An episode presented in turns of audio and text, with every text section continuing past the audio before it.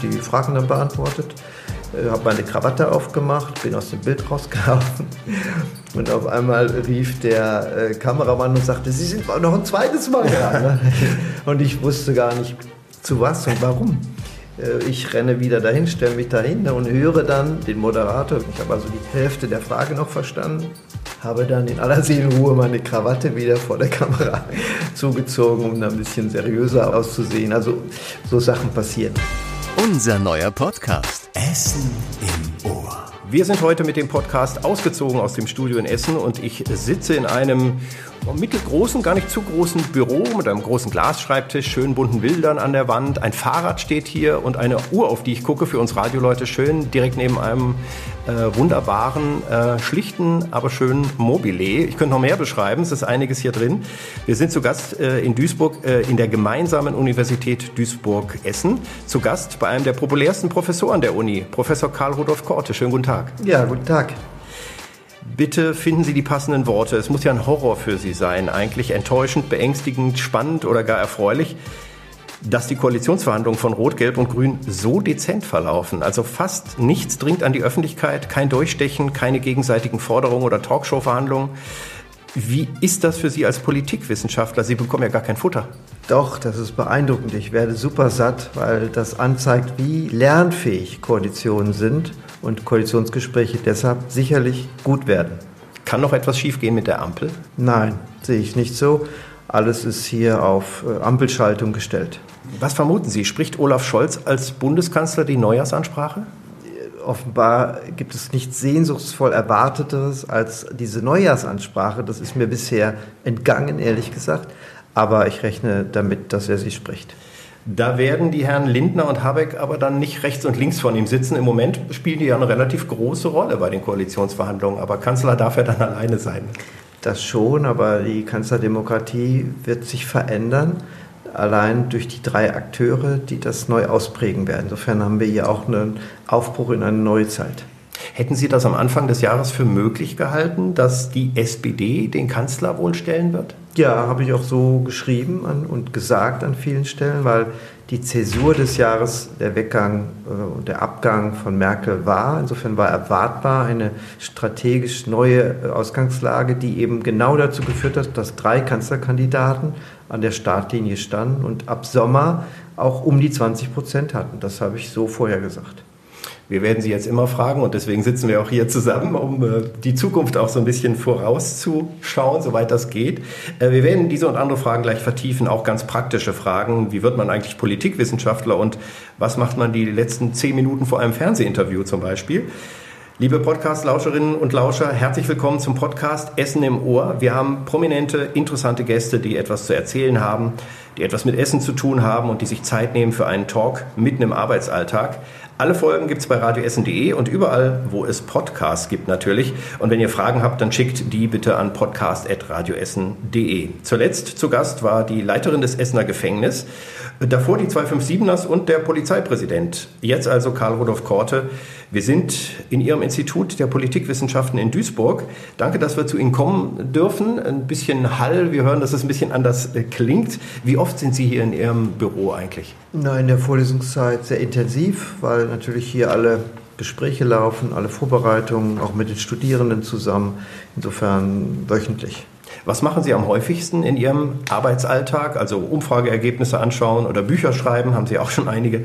TV-Talkshows gucken oder Vorlesungen halten, mit Studierenden ihre Themen besprechen, Fernsehinterviews geben, mit Politikern essen gehen. Ähm, nichts von dem. Am nichts? meisten tue ich lesen. Ja. Ich habe äh, einen lesenden Beruf, glaube ich, wie jeder andere Professor auch. Ähm, die Erkenntnisgewinnung läuft sehr stark über Lektüre und äh, das ist vielleicht das Hauptwerkzeug. Und das sind dann so äh, Untersuchungen ja. und äh, Veröffentlichungen von anderen Studien, Bücher, Aufsätze, Journals. Natürlich hier im äh, universitären Alltag auch äh, Bachelorarbeiten, Masterarbeiten, Hausarbeiten. Aber das Lesende äh, ist äh, das Entscheidende und qualifiziert ähm, zu lesen, schnell lesen zu können, da besondere Techniken zu haben auf den unterschiedlichen Formaten. Das ist, glaube ich, das, was man mitbringen muss und vor allen Dingen Lust und Leidenschaft. Und was ich am äh, meisten für mich auch als Zeitnische nutze, ist, äh, ich lese, verschlinge auch immer Romane, mhm. versuche das sehr intensiv zu machen, weil das einfach eine andere Perspektive auf Wirklichkeit zulässt, wie immer Kunst und Kultur, aber weil das einen auch sprachlich ungemein fordert und bildet. Haben Sie da Lieblingsromane? Ich bin äh, ein großer Fan von Ransmayr zum Beispiel, dem österreichischen Autor. Das letzte Roman war nicht gut, fand ich, hat mir nicht gefallen. Und zurzeit gerade grandios, verschlingend äh, Franzen oder Franzen, den amerikanischen Autor, der leider dann auch nur, nur Bücher schreibt, die immer 600, 700 Seiten dick sind. Ich wollte gerade sagen, das sind dann schon dicke Schinken. Ihm kann man sich nicht entziehen, wenn man da anfängt zu lesen. Und man kann sehr viel lernen über amerikanische Gesellschaft, über amerikanische Politik über ja, die Geschichte Amerikas und man fragt sich dann, was ist bei uns anders, was ist bei uns ähnlich und genau das soll es ja auslösen. Ne? Ich gucke gerade auf Ihrem Schreibtisch, da liegt jetzt kein Roman, sondern die Arbeitsliteratur, aber es sieht also für meine Verhältnisse relativ aufgeräumt aus. Sind Sie ein strukturierter Mensch, der schnell Dinge auch ja. wegschafft und wegräumt? Sehr strukturiert. Arbeitsökonomie habe ich früh für mich gelernt. Da brauche ich keine Management-Seminare bin sehr gut organisiert, äh, behaupte das. Äh, mindestens eine Woche vorher sind alle Termine fertig, vorbereitet. So ist die, das Team und die Mannschaft auch aufgestellt und dann kann man auf Überraschungen natürlich noch reagieren, aber hm, das erleichtert mir den Überblick über die verschiedenen Jobs, die man so hat, zu behalten, denn man hat ja ganz unterschiedliche Rollen, wie an der NRW School als Direktor äh, für die Mannschaft da zu sein, äh, Geld einzuwerben, Projekte einzuwerben, nach außen die Ergebnisse darzustellen, ähm, im Institut zu wirken. Ich war sieben Jahre auch ähm, Dekan der Fakultät, das ist die größte sozialwissenschaftliche Fakultät, die es gibt in Deutschland und bin mit Herausgeber einer Zeitschrift und so weiter. Das ist äh, ganz unterschiedliche Rollenprofile, die jeder in seinem Beruf hat, aber das meistere ich in Anführungszeichen vor allen Dingen durch Arbeitsökonomie. Wenn man liest, was Sie alles machen, kann ich mir denken, dass Struktur da sehr gut tut. Und dann wird Sie das Folgende auch freuen. Jetzt kommt der Steckbrief und der ist bei uns ja auch immer strukturiert. Ähm, ich lese die Rubrik vor und Sie tragen quasi äh, hörbar was ein. Vollständiger Name. Karl Rudolf Korte. Wann und wo geboren? Am 15.11. in Hagen, Westfalen. Wo aufgewachsen und erwachsen geworden? Hm. Also heimatlos. Äh, mein Vater war bei der Bundesbahn. Wir sind sehr oft umgezogen. Bundesbeamte wurden einfach immer verschickt. Hagen, Wuppertal, Mainz waren wichtige Stationen. Ihre Ausbildung? Ja, Studium Mainz, das war das meiste. Ein bisschen äh, im Sinne der Promotionsvorbereitung war nachher auch in, in Tübingen. Aber die Mehrzahl war vom Studium her in Mainz und ich glaube, das sind die entscheidenden Stationen erstmal, äh, wenn man sich ähm, äh, anguckt, wie man überhaupt Wissenschaftler geworden ist.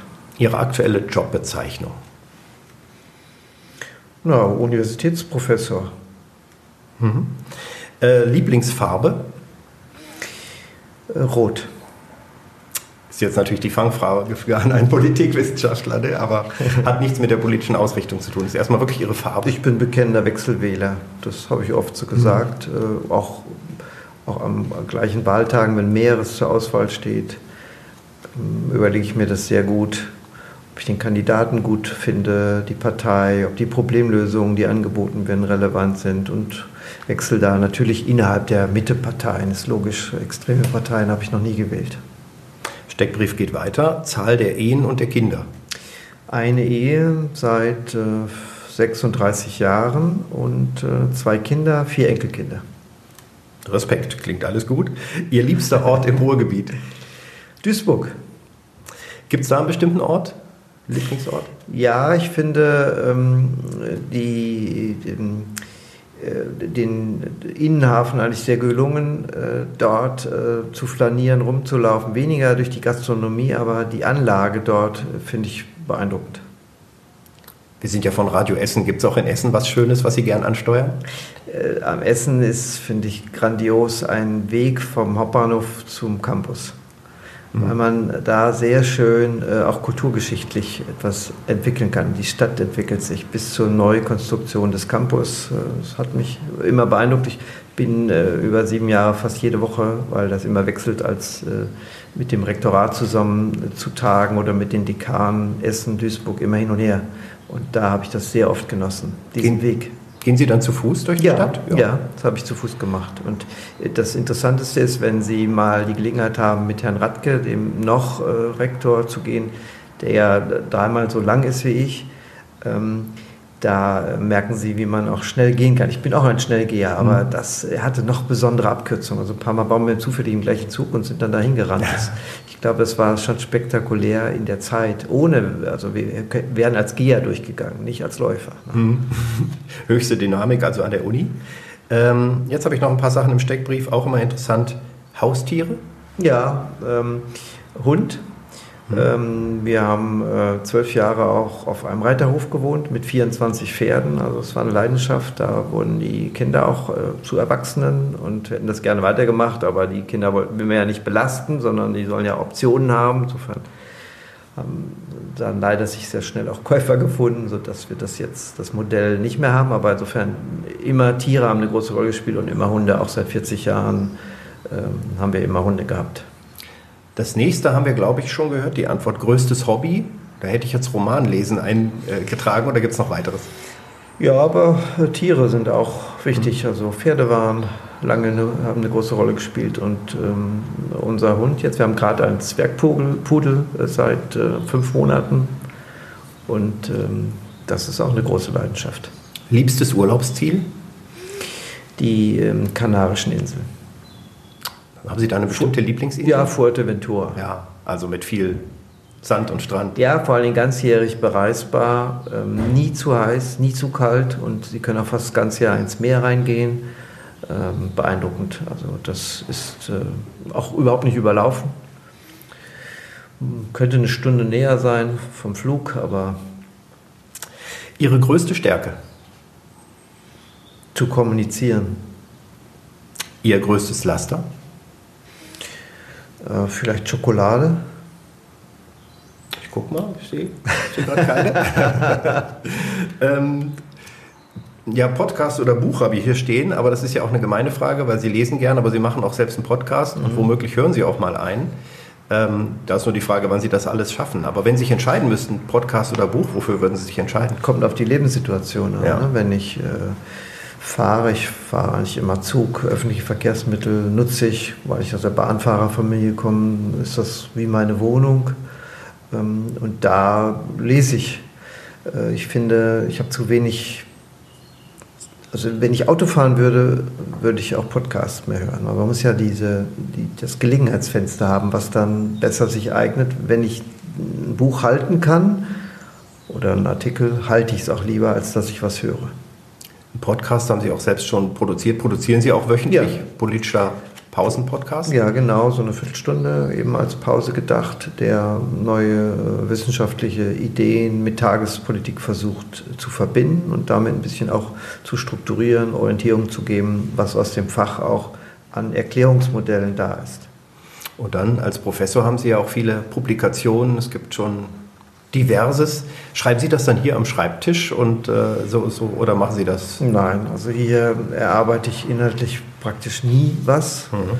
sondern das ist ein Besprechungsorganisationsbüro, ähm, Austausch, Treffpunkt, aber kein Büro, in dem ich wirklich inhaltlich arbeite. Das mache ich zu Hause. Jetzt äh, ist der Steckbrief zu Ende und ich habe jetzt so eine Frage, die letzten anderthalb Jahre haben wir ja hauptsächlich mit Virologen zu tun gehabt, also die Wissenschaft von dieser Seite kennengelernt ja. in der Pandemie. Ähm, und was die Virologen in der Pandemie, das sind ja die Politikwissenschaftler vor Wahlen. Hm. Ähm, das ist wahrscheinlich die Zeit ihrer Urlaubssperre, oder? Also vor Wahlen geht ja nichts mehr. Ja, im Team stimmen wir das schon ab, auch Sekretariate und äh, andere Zuarbeiten, Mitarbeiter dass wir das langfristig natürlich alle im Kalender haben und dass es wenig Sinn macht, vorher und nachher da nicht präsent zu sein, weil die Nachfrage ist äh, ungeheuerlich groß und sie war in diesem Jahr noch größer als sonst, weil unklar war, wer eben gewinnen könnte am Ende. Sonst war es immer Merkel plus X gleich Mehrheit. Das war weg und insofern war auch der Orientierungsbedarf, die Irritation äh, im medialen Kontext viel größer als sonst. Insofern die Suche nach Antworten, äh, vielleicht auch strategischen Überlegungen noch äh, gravierender. Und wir haben ja tagesaktuell, wenn etwas Besonderes passiert, etwas Außergewöhnliches, einer Rücktritt oder ähm, ähm, einer irgendeine Wahl vorzieht oder sonst was, hunderte von Versuchen hier in irgendeiner Weise Kontakt mit mir zu kommen. Und da muss sehr genau gefiltert werden, wer kann mich erreichen, wer kann durchkommen, wer nicht und was ich mir entsprechend aussuche dann. Haben Sie Kontakt? Natürlich ja, aber dann auch wie mit anderen Politikwissenschaftlern und intensiviert sich das vor so einer Wahl, dass Sie dann durchaus auch mal quer durch die Republik mal Nein. hören wir, was die anderen so sagen? Ist das eher eine Ausnahme. Man trifft sich auf Konferenzen, also jetzt ist das wieder möglich. Da ist natürlich der Austausch wissenschaftlicher Art, aber dass man systematisch sich zu Wahlen irgendwie abstimmt oder das, das gibt es nicht. Aber es ist nicht so wie bei den Virologen, die ja teilweise sehr unterschiedlicher Meinung sind und sich dann über die Medien bekriegen. Also so extrem habe ich das zumindest bisher nicht wahrgenommen. Auch wenn es unterschiedliche Nein, Herangehensweisen sehe ich auch nicht so, aber es, es, gehört auch nie zu meinem Stil, öffentlich etwas über Kolleginnen oder Kollegen zu sagen. Das äh, würde ich nicht machen. Jeder, der mich kennt, weiß, dass das auch nicht zu mir passen würde. Gibt es bei den Politikwissenschaftlern auch so jemanden wie den Karl Lauterbach? Für die Epidemiologen? Ich glaube, von den unterschiedlichen Herangehensweisen bei verschiedenen Themen gibt es das. Also das wird ja von den als Experten dann medial in Afghanistan Konflikt äh, hochpoppt, äh, tauchen bestimmte Gesichter auf, wie bei anderen Dingen auch. Ich glaube, dass der Mehrwert oder der Reiz liegt besonders darin, dass man nicht in die Falle geht und meint, alles andere auch mitmachen zu können. Ne? Ich bin jetzt im, beim, zum sechsten Mal hintereinander bei der Bundestagswahl für das ZDF aktiv gewesen und diese lange Zeit, äh, so einen Marktwert für sich selbst zu halten, funktioniert ja nicht nur durch Wissen oder Auftritt, sondern auch, dass man sich rar macht. Das ist eigentlich das Hauptmodell, dass man nicht präsent ist zu allen Themen, sondern nur zu dem kleinen Mini-Thema, zu dem ich meine Ahnung zu haben, wie Parteien und Wahlen funktionieren und ablaufen in Deutschland. Und neben nicht zu Afghanistan oder anderen äh, Konfliktthemen, zu denen man in der Regel von Journalisten dann auch eingeladen wird, auch noch was zu sagen, weil man schon da ist. Und das habe ich sehr schnell gemerkt, dass man sich fokussieren muss auf bestimmte Bereiche, die man dann transportieren kann und zu den anderen wirklich die Klappe halten sollte. Sprechen wir mal drüber, das finde ich ganz spannend. Beim ZDF habe ich Sie gesehen, zum Beispiel nach diesen äh, Politikerveranstaltungen in den Arenen oder wie das hieß, dann, das haben Sie mit angeschaut und nachher waren Sie dann im Heute-Journal oder ja. entsprechend zugeschaltet. Mhm. Da dachte ich, da ist er wieder. ähm, und äh, gucken Sie sich das dann auf dem großen Monitor an, machen sich Notizen und äh, wo sitzen Sie da? Wie, wie kann man sich das vorstellen? Das kommt immer an, wo das dann... Äh, wo man gerade sonst auch beruflich unterwegs ist. Ne? Also hier war es so, äh, ich war in Berlin äh, auf einer anderen Veranstaltung, war auf dem Rückweg, wollte gerade zum Flughafen fahren, als die heute Redaktion da anrief und sagte, also wir haben uns überlegt, heute Abend äh, nach der Arena oder wie das Modell damals noch hieß, ähm, nach Laschet. Da würden wir das gerne machen mit Ihnen. Direkt danach kommt ja das Heute-Journal und ob Sie das dann einordnen können. Ne? Und ja, gesagt, ja, am anderen Morgen hatte ich eine Einladung zum Morgenmagazin als Schaltung, die schon mhm. längerfristig vereinbart war, weil da irgendwie ein neues Politbarometer war freitags. Das war nicht überraschend, weil normal die Einladungen kommen sehr kurzfristig. Mhm. Und dann gesagt, ja gut, dann können wir das heute Abend nur als Schaltung aus Berlin machen. Ich checke in mein Hotel wieder ein und man kauft sich irgendwie ein neues Hemd, dass man, wenn man ein paar mhm. Tage in Berlin war, wenn man, ja, wenn man da im Fernsehstudio sitzt, nicht mit einem verschwitzten Hemd sitzen und das dann irgendwie so arrangiert, dass ich am anderen Morgen auch im Morgenmagazin dann live in Berlin dabei sein könnte, weil live immer viel schöner ist, ja. anderen in die Augen zu gucken als diese Schaltung. Ne? Also da hatte ich die Gelegenheit beispielsweise dann äh, im Hotel das mir anzugucken und bin dann gerade rübergerannt, äh, hatte im, im Handy, Handy laut gestellt, dass ich auf der zehnminütigen Weg zwischen Hotel und äh, dem Hauptstadtstudium des ZDF irgendwie, manchmal ist ja eine zentrale Passage, die man dann nicht verpassen sollte. Ne? Und dann war das, glaube ich, das erste war mit Christian Sievers und bei dem Anruf sagten die, ja, aber idealerweise wäre toll, dass sie es dann dreimal machen. und das war auch ungewöhnlich. Heute Journal ruft ja in Serie nicht an, sondern immer so wo sind Sie gerade? Ne? Wie können wir gerade Sie bekommen? Wo ist eine Schaltung möglich? Können wir Ihnen noch zu Hause kommen oder ins Studio? So läuft das ja normalerweise ab. Insofern, äh, die anderen habe ich ähm, dann ähm, gesehen. Äh, das eine, glaube ich, dann zu Hause, das andere auch am anderen Ort. Ich, ich weiß es nicht mehr genau. Also auch, idealerweise wäre man ähm, im Studio irgendwie dabei, das geht aber nicht immer. Ja, gerade in der Pandemie. Aber ansonsten ist es ja auch schön, wenn die öffentlich-rechtliche Anstalt einem vielleicht auch noch ein leckeres Wasser oder Kaffee hinstellt. Aber das muss sie selber im, im Hotel organisieren. Dann. Ja, das ist ja, die Redaktion ist auf sich äh, fokussiert und ähm, muss das in der andere Teil der Redaktion äh, hilft einem logistisch, das zu machen. Man muss selbst, weil ich das so viele Jahre mache, für sich auch überlegen, was ist so geografisch das beste erreichbare Studio und so. Das äh, sind so Randüberlegungen, die nicht unwichtig sind weil natürlich ähm, davon auch abhängt, äh, wie fit man in so ein Gespräch geht. Ne? Das wie machen Sie sich fit vor einem Gespräch? Also, dass ich nehme das sehr ernst, sind. weil äh, auch wenn man sagt, das macht man seit 20 Jahren, äh, es sind zwei, drei Minuten, ähm, heute Journal gucken vier, fünf Millionen Menschen zu. Ähm, da wird gerade im Wahlkampf natürlich jeder Satz äh, seziert von den Parteien, ob ein Semikolon zu viel oder zu wenig. Da wird interpretiert, wen man in welche Funktion reingeredet hat und so weiter. Ähm, also ich nehme das insofern ernst, bin mit dieser Rolle bewusst, auch äh, der Sondersituation, die man hat. Äh, aber ich freue mich einfach drauf. Es macht mir Spaß. Ich lerne was, so wie ich befragt werde über Situationen. In der Regel haben sie in der Maske, sitzt dann noch ein anderer Politiker. Sie tauschen sich im Augenblick über die Momentaufnahme, über die Lageeinschätzung der Politik aus. Mit guten Journalisten zu arbeiten, bringt einfach viel auch für mich an Fachwissen. Und äh, das genieße ich. Insofern, es macht mir Spaß. Ich freue mich drauf. Aber ich nehme es ernst. Und ich glaube, das ist eine, eine gute Mischung um dann an den Start zu gehen. Ich kenne nie die Fragen. Ich weiß in der Regel, dass vorher irgendwie ein Film ist, der thematisch hinführt, aber dann weiß ich nichts und ich weiß, wie viele Minuten es sind. Und dass ich, es, die Regel wird geübt, wie ich ins Bild komme, wie viel rauskomme. Ne? Dass man also ja. nicht im falschen Moment rausrennt und solche Sachen. Das ist sehr wichtig, weil es ja kein Radio ist. Also es kommt auf das Bild an. Und meine wichtigsten Verbündeten bei allen Auftritten sind immer die Maskenbildner. Mhm. Weil sie sind entscheidend, ob überhaupt bei diesen wenigen Sätzen, die man sagt, einer zuhört oder nicht. Wenn die Krawatte schief ist, wenn man irgendwo glänzt, äh, wenn die Haare schief sind, irgendwas, äh, wird sofort äh, als Zuschauer kann man gar nichts dagegen tun. Man guckt dahin, lenkt ab, ist, ja. lenkt ab, ist irritiert und hört nicht zu. Insofern ist das, habe ich schnell gelernt.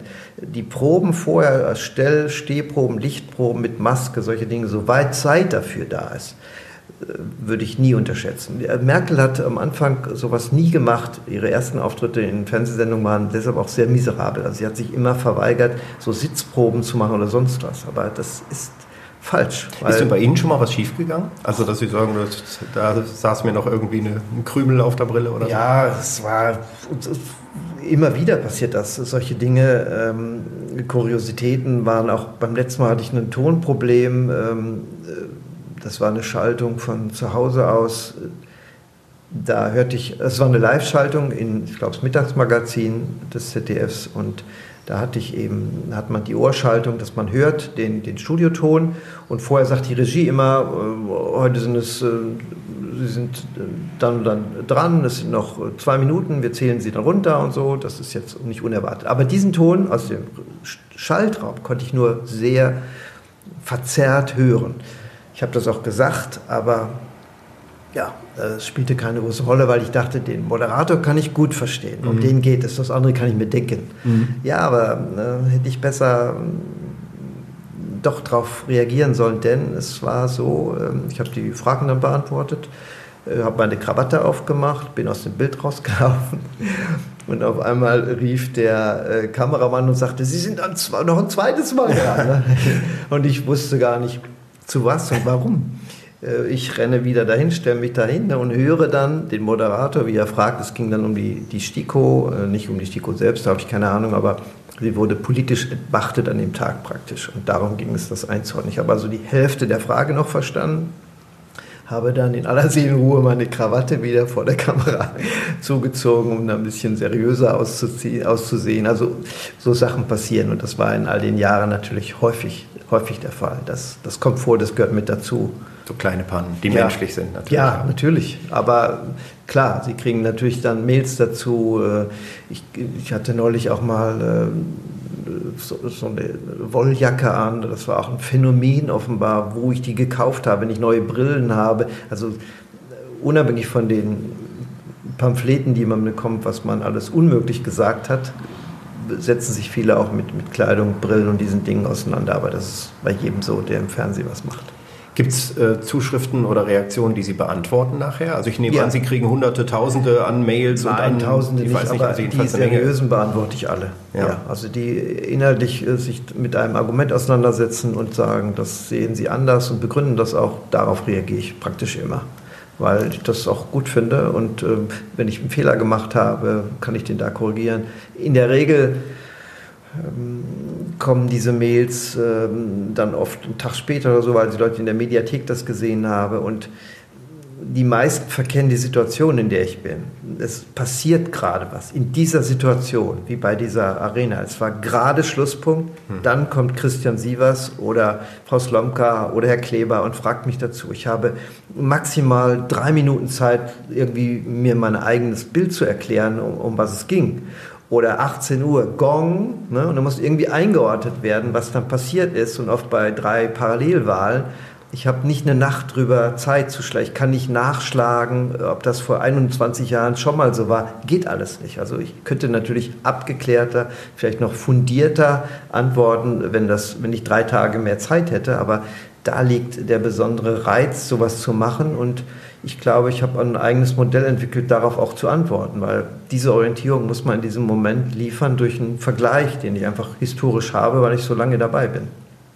Definitiv ohne Teleprompter und ja, spontan aus der immer Situation. Frei. Das geht Die Journalisten lesen in der Regel ihre Fragen ab. Ich lese nie irgendwas ab, sondern ich weiß nicht, welche Frage auf mich zukommt. Da liegt der Reiz und ich sehe die professionellen Journalisten, die dann auch sich von ihren Fragen lösen, die mir zuhören und dann neue Fragen daraus entwickeln. Dann entwickelt sich wirklich ein Gespräch, was mir auch was bringt und nicht einfach ihre Nummern da abarbeiten. Die Guten da, mit denen ich beim ZDF da zusammenarbeite, die Professionellen, die machen das alle und das ist, das ist sehr interessant zu sehen, weil Politik ohne Kommunikation sie überhaupt nie erklären können. Wenn sie Teil der Kommunikation sind, ist es natürlich auch ein Erkenntniswert, den sie wiederum an Studierende vermitteln können. Ging die Kommunikation schon mal zu weit im Sinne von, haben nachher nach so einem Interview Politiker angerufen und gesagt, das war aber nicht gut oder wir fühlen uns da falsch behandelt oder so? Hm, naja, der Profi würde äh, nie direkt anrufen, mhm. sondern äh, anrufen lassen. Mhm. Und äh, der Profi jetzt auf meiner Seite würde im Sinne der Politikberatung auch durch die Aura der Intransparenz auch immer nicht direkt antworten. Denn äh, das ist Teil meines Konzepts, dass man auf dem Markt äh, der Beratung sich bewegt, unabhängig von unseren Forschungsprojekten, die angedockt sind an bestimmte Fragestellungen, dass ähm, man darüber nichts sagt. Aber das ist natürlich das Interessante an dem Beruf, dass Sie gerade auch durch die Konstellation, dass man vermeintlich meint, ähm, wichtig zu sein durch Reichweite, natürlich auch Politiker großes Interesse haben, mit einem zu sprechen. Und es gab, gibt auch einfach Sondersituationen, die einfach äh, ich, ich genieße. Zum Beispiel jetzt am Wahlabend beim ZDF in Berlin aus dem Telekom-Zentrale am Gendarmenmarkt war glücklicherweise diesmal auch im Nebenraum das Setting aufgebaut für die Berliner Runde, sodass jeder von den Spitzenkandidaten an mir vorbei auch musste, um ah. in dieses Studio zu kommen. Und ich das natürlich immer ausnutze, um in ganz kleinen, kurzen Vier-Augen-Gesprächen mit den Leuten zu reden. Die kennen mich, ich kenne sie. Das ist eine unglaublich großartige, spontane Lageeinschätzung, wie sie jetzt in das Gespräch gehen, in welcher Stimmung, welcher Verfasstheit, welche Randnotiz sie mir geben, vielleicht auch absichtlich geben wollen, was sie meinen. Ich gehe damit nachher wieder in die Sendung rein hochinteressant. Also das, äh, das sind Sternstunden für mich ohnehin die Wahlabende. Wenn Sie sehen, wer sich wann erstmals sieht, trifft, können Sie viele Prognosen ableiten, wie eine Koalitionsbildung vonstatten geht. Wie sind denn so die Politiker und Politikerinnen hinter den Kulissen? Merkt man dann auch die Aufregung oder zappeln einige rum oder sind die ganz anders als vor der Kamera? Nein, die sind schon, äh, also ab Wahltagen sind die natürlich in ihrem Tunnel drin. Ähm, das merkt man schon, dass da nicht irgendwie eine Gelassenheit da ist, aber sie sind sehr persönlich in der Art, wie sie mit einem sprechen, weil sie auch Vertraulichkeit schätzen und ich bin dafür auch bekannt, dass ich das auch äh, honoriere. Insofern kann man auch sich darauf verlassen, dass aus solchen Gesprächen daraus nichts nach draußen dringt. Und das ist so, als wenn einer erstmals ohne Kamera sitzt und was erzählen kann. Das ist sehr interessant zu sehen. Auch so Maskengespräche sind interessant, obwohl die Maskenbildner dann dabei sind, die aber auch sehr verschwiegen sind. Hochinteressant, weil da fällt irgendwas ab man möchte Thesen testen, Argumente testen oder was man gerade erlebt hat, eingeordnet wissen. Jetzt von mir so als neutralen Beobachter finde ich, äh, das gehört zu Sternstunden dazu, das einordnen zu können. Aber das sind äh, dann, das ist also uninszenierte Akteure, die sehr normal sind. Vielleicht wollen einige auch so eine Größe wie Sie sein. Also jetzt mal, ich sage, Sie sind bekannt und äh, Sie gehen mit einem großen Wissen raus und in der Regel punkten sie ja an, dass, dass sie uns äh, Nutzer dann ein bisschen aufklären oder mhm. informieren oder eben auch mal ein Detail dabei haben, das, an das man vielleicht nicht denkt, wenn man jetzt die Politiker gesehen hat.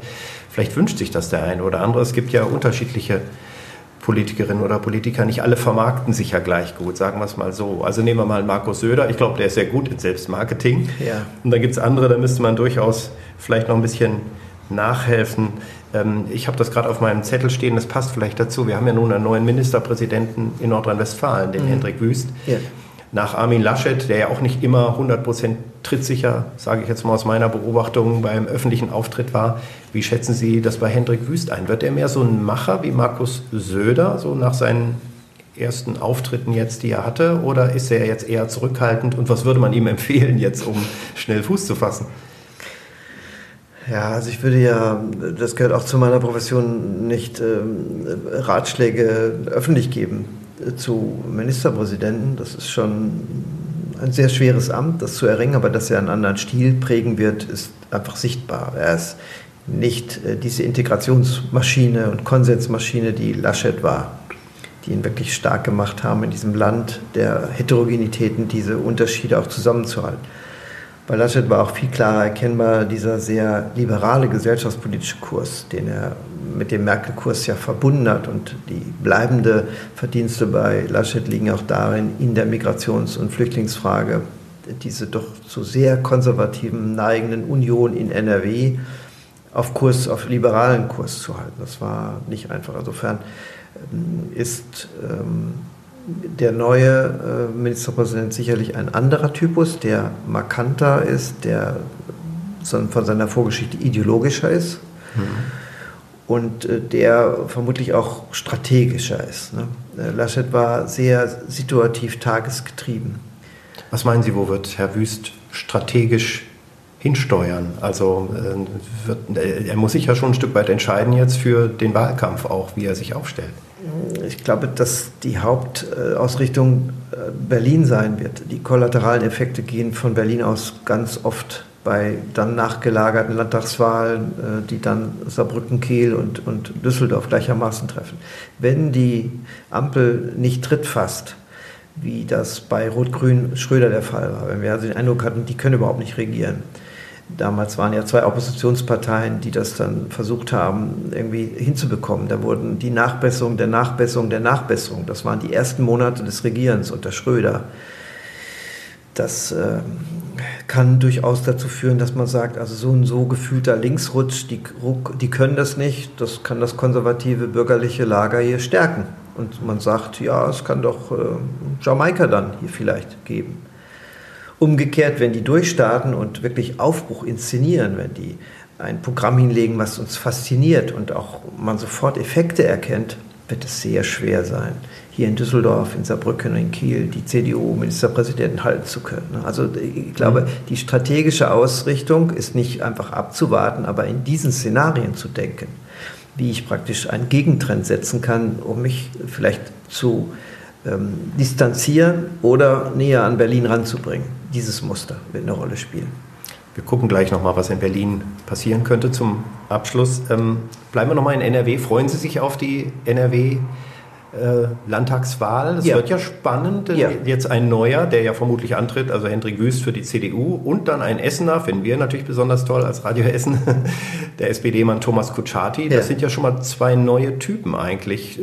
Und dann gibt es ja sicher auch noch Chancen. Man wird sehen, wer antritt und mit welcher Richtung von den Grünen. Äh, könnte das so ein Dreikampf werden oder wird sich das unter den Zweien erstmal ausrichten? Also wir sind ja als äh, Wählerinnen und Wähler jetzt schon gewohnt, dass vielleicht drei Kandidaten auf Augenhöhe antreten und da niemand wirklich bekannt ist und damit die Formel durch Bekanntheit auch Vertrauen zu erlangen schwer einlösbar sein wird, kann ich mir die Startlinien auch ähnlich vorstellen. Natürlich gibt es jetzt einen Bonus, den gab es in Berlin nicht, gab keinen Kanzlerbonus, sondern einen Vizekanzlerbonus. Hier gibt es einen Bonus, der aber nur begrenzt da ist, weil ich nicht glaube, dass man wirklich in so wenigen Monaten sich so bekannt machen kann, dass man von einem Bonus profitiert, sodass die SPD und auch die Grünen und die FDP da ähm, also die vier ähm, ähnliche Konstellationen vorfinden werden. Aber für uns hier, ähm, die viele Bücher dazu gemacht haben, über Regieren in NRW, über Wahlen in NRW, ist es natürlich Hochzeit, großartig das zu begleiten.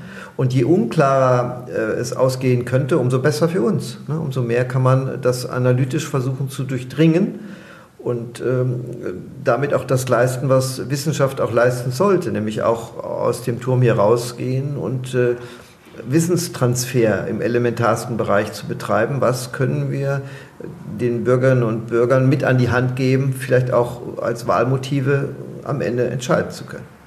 Und Landtagswahlen sind ja immer so ein bisschen hinter Bundestagswahlen und auch für uns als Radio Essen sind Kommunalwahlen mit dem Oberbürgermeister spannend. Dabei sind ja gerade Landtagswahlen für Schulen, Bildung, Medien betrifft uns ja auch direkt und auch Verkehrsgeschichten vieles äh, tatsächlich als erster zuständig. Von daher wird es nochmal ja, inhaltlich spannend. Eigentlich abgeleitet, der Landtag oft weniger, aber die Regierung, die sich daraus entwickelt. Gerade in Corona haben wir gesehen, welches Steuerungsinstrumentarium über den Ministerpräsidenten sich ja einmalig und erstmalig entwickelt hat. Das wird sicherlich bei den nächsten Krisen anders sein. Dennoch die Landesexekutive ist in einer föderalen Konstellation extrem wichtig. Und ähm, sollten die drei äh, Bundesländer, die ich eben skizziert habe, die, die, die CDU verlieren, dann könnte auch eine Ampelmehrheit im Bundesrat möglich sein. Und nach vielen, vielen, vielen Jahren wieder möglich sein, einen Gleichklang zwischen Bundesregierung und Bundesrat herzustellen, der in weiter Ferne immer war und damit auch das Regieren viel komplizierter gemacht hat, um im Geben und Nehmen zu gucken, wie kann ich eine Idee, die ich habe, nicht nur in der eigenen Partei umsetzen, sondern eine Mehrheit in der Fraktion und dann in den Bundesrat zu finden, was oft spektakulär schwierig war wenn man das als Wähler auch noch im Hinterkopf hat, natürlich bei einer Landtagswahl und NRW schickt ja schon einige Sitze in den Bundesrat, dann macht das was aus. Das ist, äh ja, und die besondere Größe sieht man auch bei der im Februar anstehenden Bundesrat. Äh, da schickt NRW die meisten Delegierten. Ne? Also die Bundestagsmehrheit wird ja gespiegelt durch die Mehrheit aus den Ländern und äh, die Delegierten für die Bundesversammlung in NRW sind eben die meisten im Vergleich zu anderen. Ich habe gestern gelesen, Zahl ist mir jetzt leider entfallen, aber ist jetzt praktisch offiziell mitgeteilt worden über die Innenminister an die Länder, um jetzt äh, den Wahlvorgang zu starten. Das Einzige, was vielleicht nachteilhaft sein könnte aus Essener Sicht, der Oberbürgermeister Thomas Kufen hatte es bisher ja relativ leicht, weil seine Partei hat im Land regiert, tut sie ja jetzt noch, aber wenn sie die Macht verlöre, wäre das so. Und äh, im Bund ja jetzt auch keine CDU mehr, wie es aussieht. Mhm. Ähm, ja, ist das ein Nachteil? Seh, oder? Nein, sich nicht, weil äh, er kriegt Rückenwind letztlich von Scholz, wenn er bei seinem Thema bleibt, äh, zu investieren, Infrastruktur zu stärken, auch die Kommunen ähm, zu entschulden. Das, er war kurz davor, das hinzubekommen. Die Union hat es ja im Bund verhindert. Wenn er das umsetzt, und das ist ja wirklich der Schlüssel, um vieles auch politisch mittig zu halten. Politische Einsamkeit entsteht immer dann, wenn man das Gefühl hat, die Infrastruktur versagt. Und politische Einsamkeit führt immer dazu, Extremisten zu wählen. Also wer in Infrastruktur investiert und die Kommunen entschuldet, äh, hat damit äh, auch eine Qualitätssicherung für die Demokratie. Also Schulklos, öffentlicher alles, Nahverkehr, alles, alles was, was man so wahrnimmt betrifft, ja. als Staatlichkeit. Und wenn das verfällt, das, führt das zu extremistischen ähm, Umschwung geradezu. Das kann man sehr gut nachweisen. Und insofern glaube ich, dass Kufen mit seinen Appellen da auf sehr große Resonanz stoßen wird und dass man sich auch Investitionen in dieser Richtung überlegt, um diese, ja, diese einzigartige Verschuldungslage, die ja die Kommunen zu 99 Prozent überhaupt nicht selbst zu verantworten haben, wirklich äh, umzukrempeln. Wir krempeln nochmal um, nämlich ich habe noch die Kurzsatzrunde, einmal zum, zum Auflockern, bevor wir dann nochmal gedanklich nach Berlin gehen zum Schluss. Ähm, ich fange den Satz an, das ist beliebt bei Politikerinnen und Politikerinnen, weil die sich dann wirklich auf einen kurzen Satz beschränken müssen. Das gilt natürlich auch für Professoren. Mhm. Ähm, sie haben also keine 90 Minuten Vorlesungszeit, sondern tatsächlich den Satz beenden. Ähm, mein üblicher Arbeitstag beginnt in der Regel mit dem Spaziergang mit dem Hund. Das Schönste an meinem Arbeitsplatz hier in Duisburg ist die Mannschaft, die ich um mich herum habe. Wenn ich mal was zu lachen haben muss, dann lache ich über alles Mögliche. Um gut durch den nächsten Pandemiewinter zu kommen, hoffe ich, dass äh, die Impfungen zunehmen.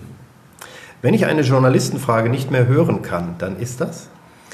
Äh, wann ähm, äh, in der letzten Periode war, wann zerbricht die Große Koalition und jetzt ist, wann, wer hält die Neujahrsansprache? Prima, die Frage habe ich auch gestellt. ähm, zum Glück habe ich noch mal andere Fragen.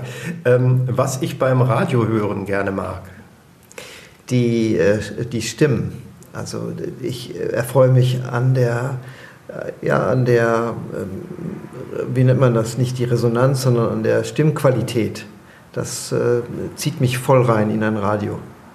Stimmen und Stimmung. Äh, ich kenne manche Musiker persönlich und zwar Musiker persönlich ja nur auf nein, also keine, die jetzt hier so bekannt wären, dass sie das Publikum auch kennt. Ich dachte jetzt so an Annenmai Kantereit, Henning Mai. Ach so, ja, aber nicht persönlich. Ich habe mit Herrn äh, Mai äh, Insta Live gemacht. Das war auch große, eine sehr große Resonanz, aber ich dachte jetzt persönlich erkenne ich ihn nicht. Also ich habe mit ihm viele Gespräche geführt vorher, nachher und wir sind in guter Verbindung dazu, aber äh, das äh, persönlich ist das nicht. Also keine dicke Männerfreundschaft mit Herbert Grönemeyer oder so? Nein. Endlich wieder meine Studierenden persönlich zu sehen, ist für mich ein Rausch des Erlebnisses. Mhm. Nach einem anstrengenden Tag kann ich nur abschalten, wenn? Ich kann immer abschalten, in jeder Lebenslage, von jetzt auf gleich. Das ist gut, das kriegen, glaube ich, nicht alle hin. Kann man das lernen irgendwo? Also weiß ich nicht, ob ich das gelernt habe. Ich, ich kann äh, überall schlafen, äh, immer gut, ich schlafe immer gut, ich kann immer abschalten. Von, also das auch im Urlaub von, von der einen auf die andere Sekunde habe ich kein Problem mit gehabt. Also ich weiß nicht wieso, aber es gelingt mir. Unter allen Sportarten interessiert mich am meisten? Am meisten. Bin also kein Sportanschauer, kein großer.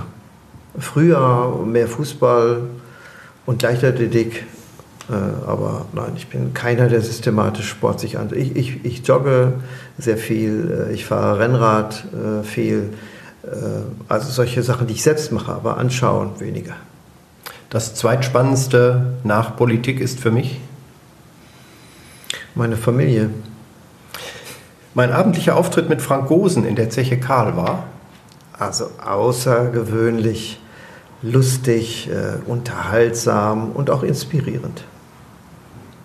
Also wer hat mehr geredet? Vermutlich Frank Gosen, der ja, Plaudertasche. Das war seine Bühne. Hm. Ich war nur ein, ein, ein Sidekick, aber ich glaube, ich hatte durch die Konstellation jetzt im Wahljahr und äh, unsere Forschung äh, zu, über auch Klischees des Ruhrgebiets ganz gute Punkte machen können.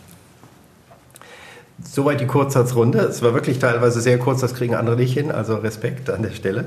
Ähm, ich habe jetzt noch mal so ein paar Sachen, mich interessiert es selbst. Ich wähle regelmäßig, ich schaue mir das hier an. Ich bin aber Zugereister im Ruhrgebiet und äh, lange Zeit hat die SPD ja regiert in den Städten des Ruhrgebiets. In Essen ging es ja wegen eines Skandals schon mal schneller zu Ende äh, mit der Roten Hausmacht, aber sonst war das Hochburg der Sozialdemokraten. Durch Olaf Scholz keimt zwar Hoffnung, aber ist die Vorherrschaft einer Partei äh, nicht für immer vorbei. Auch im Ruhrgebiet wird man sich auch darauf einstellen, dass es hier bald auch total bunt wird. Wählerische Wähler, wenn der Ansatz stimmt, sind wir wie Konsumenten unterwegs. Wir sind gewinnbar. Wir sind Nutzenmaximierer. Wir sind nicht mehr milieugebunden als Wähler von Bildung oder wo wir wohnen, sondern sehr an dem Nutzen orientiert, den uns die Parteien als Problemlösung anbieten. Und wenn dieser Ansatz greift, und wir haben über 50 Prozent Wechselwähler diesmal auch wieder gehabt, dann gilt das eben auch im Aufstieg und Fall von Parteien. Da ist nichts hm. grundsätzlich verloren und nichts grundsätzlich gewonnen. Sich täglich um uns zu bemühen, ist doch toll für uns als Wählerinnen und Wähler. Und das machen die Parteien.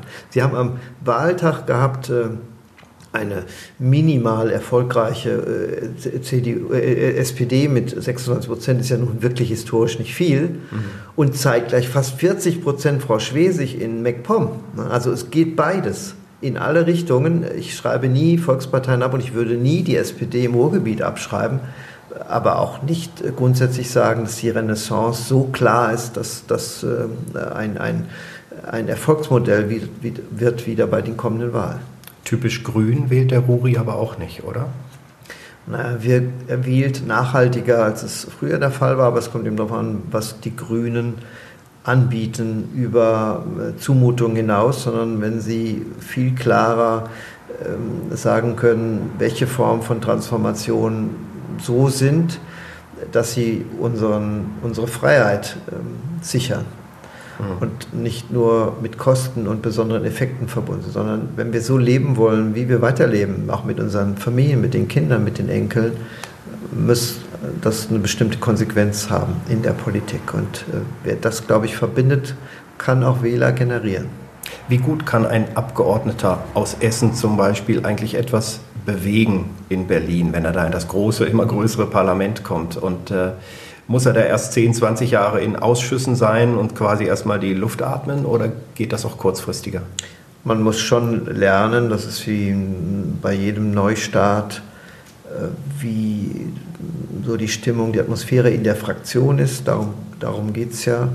Äh, man findet sehr schnelle Anknüpfungspunkte über, den, ähm, über die Gruppe von NRW, die dort eben zusammen ist, wenn sie sich noch verkleinert, auf das Ruhrgebiet bezogen diese Netzwerke stärken dann auch das, was man an eigenen Ideen mitbringt. Und ohne diese Netzwerke kann man sich mit keinem Punkt durchsetzen. Letztlich hat man Fragemöglichkeiten, auch offizieller Art, an die Bundesregierung, die von einzelnen Abgeordneten abgeht, äh, ausgeht, die ich nicht unterschätzen würde, weil das ja Arbeitsnachweise sind für die Dinge, die man in Essen machen möchte. Man kann Fragen stellen, die unmittelbar mit dem Wahlkreis zusammenhängen.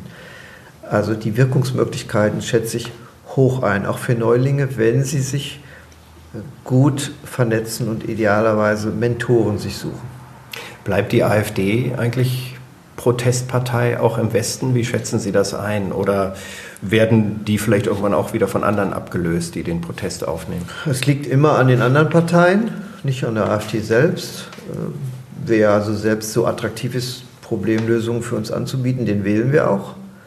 Also haben die anderen es eher in der Hand, ob ähm, sie Protest klug aufnehmen beispielsweise. Aber ich rechne wie in allen modernen Demokratien damit, dass wir solche Extremen am Rand haben, aus, äh, als Sammlungsbewegung von Unmutsaufsaugern, radikaler Art, äh, völkischer Art, faschistischer Art geradezu, bis zu normalen Wohlstandschauvinisten. Es ist ja eine Mischung aus, aus allem. Damit werden wir leben müssen. Das muss eine Demokratie auch aushalten. Die muss auch aushalten, dass da noch verhandelt wird. Könnte noch was schiefgehen? Und was könnte noch schiefgehen bei den Koalitionsverhandlungen? Es kann schiefgehen, dass hm, die, die Erzählung nicht greift.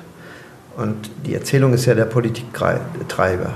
Wenn man also nicht auf eine sehr schlüssige, überzeugende Erzählung um das Thema die Transformation wagen. Für Willy Brandt war es mehr Demokratie wagen. Jetzt geht es ja um Transformation zu haben. Wenn die Erzählung nicht konkretisierbar ist, dann geht auch das Aufbruchssignal äh, dieser drei neuen Partner verloren.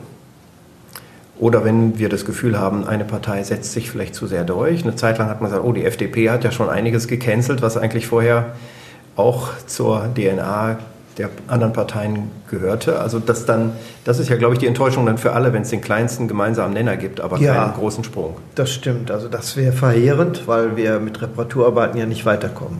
Das Reparaturarbeiten im Sinne mehr Geld für irgendwelche Dinge einzusetzen, das wird nicht funktionieren. Also da ist die Erwartungshaltung größer, aber davon gehe ich auch raus, dass das äh, anders geklärt ist. Aber dass wir als Wähler wissen, dass die Maximalforderungen nie sich umsetzen lassen, wir sind einfach eine Umarmungsdemokratie. Wir wissen, nur gemeinsam kann man da regieren, verschiedene Partner können nie eins zu eins ihr Programm umsetzen. Das, durch den Punkt werden wir eigentlich nie enttäuscht, sondern eher, ob da ein Signal nicht richtig von ausgeht.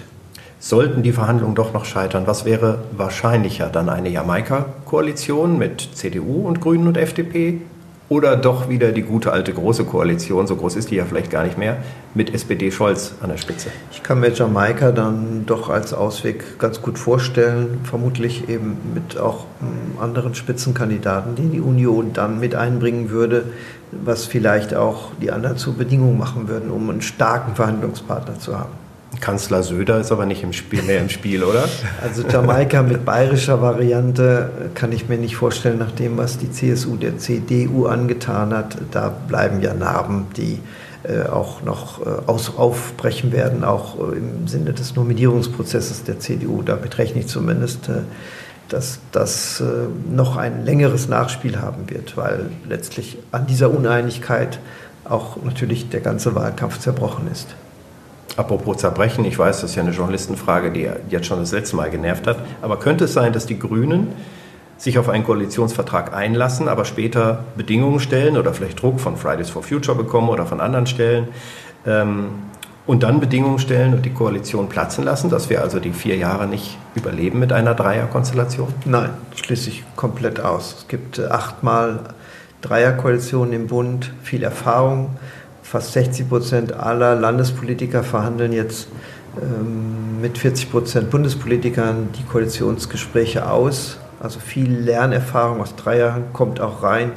Ich sehe äh, hohe Stabilität bei Regierungsbildungen in Deutschland und dass die mal zerbrochen sind, das ist auch in 72 Jahren ganz selten so mal passiert. Sie machen einen tollen Job, Herr Korte, finde ich. Äh, deswegen die Frage, äh, gibt es noch Plätze? Also wenn ich jetzt Politikwissenschaftler werden möchte, ich bin vielleicht schon einen Tick zu alt, aber es gibt Nein, ja auch viele, die überlegen sich, ähm, da noch dazwischen zu kommen. Wir ähm, haben extra einen Master als Weiterbildungsmaster. Ja, Weiterbildung. Master of ah. Public, Public äh, Policy, den wir genau aus dem Bedarf gestartet haben, dass doch viele gesagt haben, Mensch, wir würden gerne mal eine eurer Module da aus dem Politikmanagement Master machen oder Sie haben Crashkurse für Unternehmen haben wollen. Äh, wie kann man denn Mehrheiten bilden äh, oder über bestimmte Politikbereiche? Und dann haben wir gesagt, das kann man mal machen, aber wir wollen das systematischer machen. Deswegen haben wir seit mehreren Jahren einen professionellen Weiterbildungsmaster, den man eben zertifiziert, das ist normal akkreditiert der kostet was, ähm, den man eben ein Master äh, am Ende auch erwirbt oder zertifiziert eben einzelne Module macht, sodass das wie ein Weiterbildungsmaster eben an Wochenenden organisiert also ist. nebenbei studieren. Oder, genau, oder als einzeln einmal im Jahr, zweimal im Jahr als Block, aber eben ein Jahr vorher mit Terminsetzung, sodass man den gegenüber dem Arbeitgeber das auch klar machen kann. Läuft sehr gut. Äh, maximal 15 dürfen daran teilnehmen. Und äh, insofern wäre für Sie das gut, weil als Journalist dann auch nochmal hinter die Kulissen zu gucken, vielleicht systematischer ähm, mit Theorien und Methoden sich zu konfrontieren, wie man äh, Politik äh, betreibt, hat was. So viel auch, wir haben kommunale Beamte dabei, die sagen, meine Fachexpertise beim Wohnungsbau ähm, habe ich, aber niemand in der Politik hört auf mich. Ich kann das nie umsetzen. Wieso nicht? Wie kann ich das eigentlich erreichen? Das können wir klar machen in solchen Modulen. Und für junge Leute, die ja, wir haben es gesehen, durchaus auch eigene politische Interessen und Meinungen haben, das war ja zum Teil auch überraschend, die Wahlergebnisse unter jungen Leuten, wenn die sich interessieren, ähm, Master. Ganz normale Master. Gibt es ein NC? Muss man da eine bestimmte Note haben? Ja, aber das ist. Äh, das war für mich immer eine wichtige Frage. Nicht mehr so entscheidend. Wir entscheiden das bei uns die Auswahlgespräche. Wir okay. haben, äh, seit 15 Jahren machen wir das. Äh, wir suchen, wir haben etwa 400 Bewerber und suchen 30 aus und suchen eben sehr gezielt auf, dass es sehr heterogen ist, das Feld. Von außerhalb, von den Bachelorn intern, so eine sehr gute Mischung, auch Geschlechtermischung.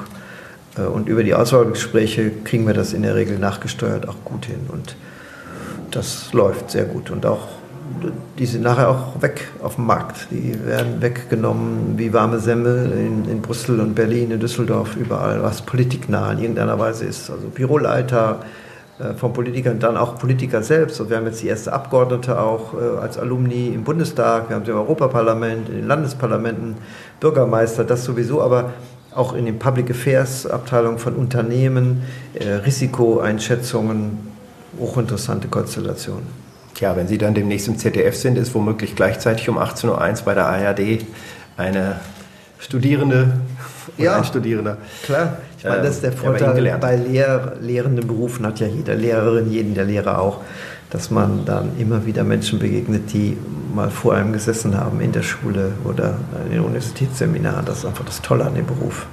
Wir haben in Ihrem Büro voreinander gesessen. Das hat Spaß gemacht. Äh, Professor Dr. Karl Rudolf Korte, renommierter Politikwissenschaftler der Uni Duisburg-Essen. Heute mit spannenden Analysen, Gedanken zur Politik, Koalition, Nähe zu uns Wählerinnen und Wählern. Und kleiner Tipp am Rande, über Politik wird auch immer in unserem Schwesterpodcast Redebedarf gesprochen. Immer freitags gibt es da die neue Folge mit einem Rückblick auf die Woche in Essen, aber auch auf die Nachrichten der Politik, Boulevard oder Weltgeschehen. Den Redebedarf gibt es natürlich auch überall, wo man Podcasts normalerweise runterladen kann. Wer mitreden will oder sich beschweren will oder was auch immer, kann sich melden unter podcast.radioessen.de. Nächste Woche mal wieder ein Kontrastprogramm, dann zu Gast bei Julian Schildheuer die Influencerin Laura Morante aus Essen. Ja, und ich sage Tschüss, würde ich sagen. Ich bin Christian Flug, bleibe nach dem heutigen Tag doppelt Politik interessiert. Vielleicht mache ich noch meinen Master und danke meinem Gast für seine Gastfreundschaft hier im Büro. Alles Gute und danke für Ihre Zeit, Professor Korte. Danke von mir aus. Essen im Ohr. Der Podcast Talk mit Christian Pflug. Überall da, wo es Podcasts gibt.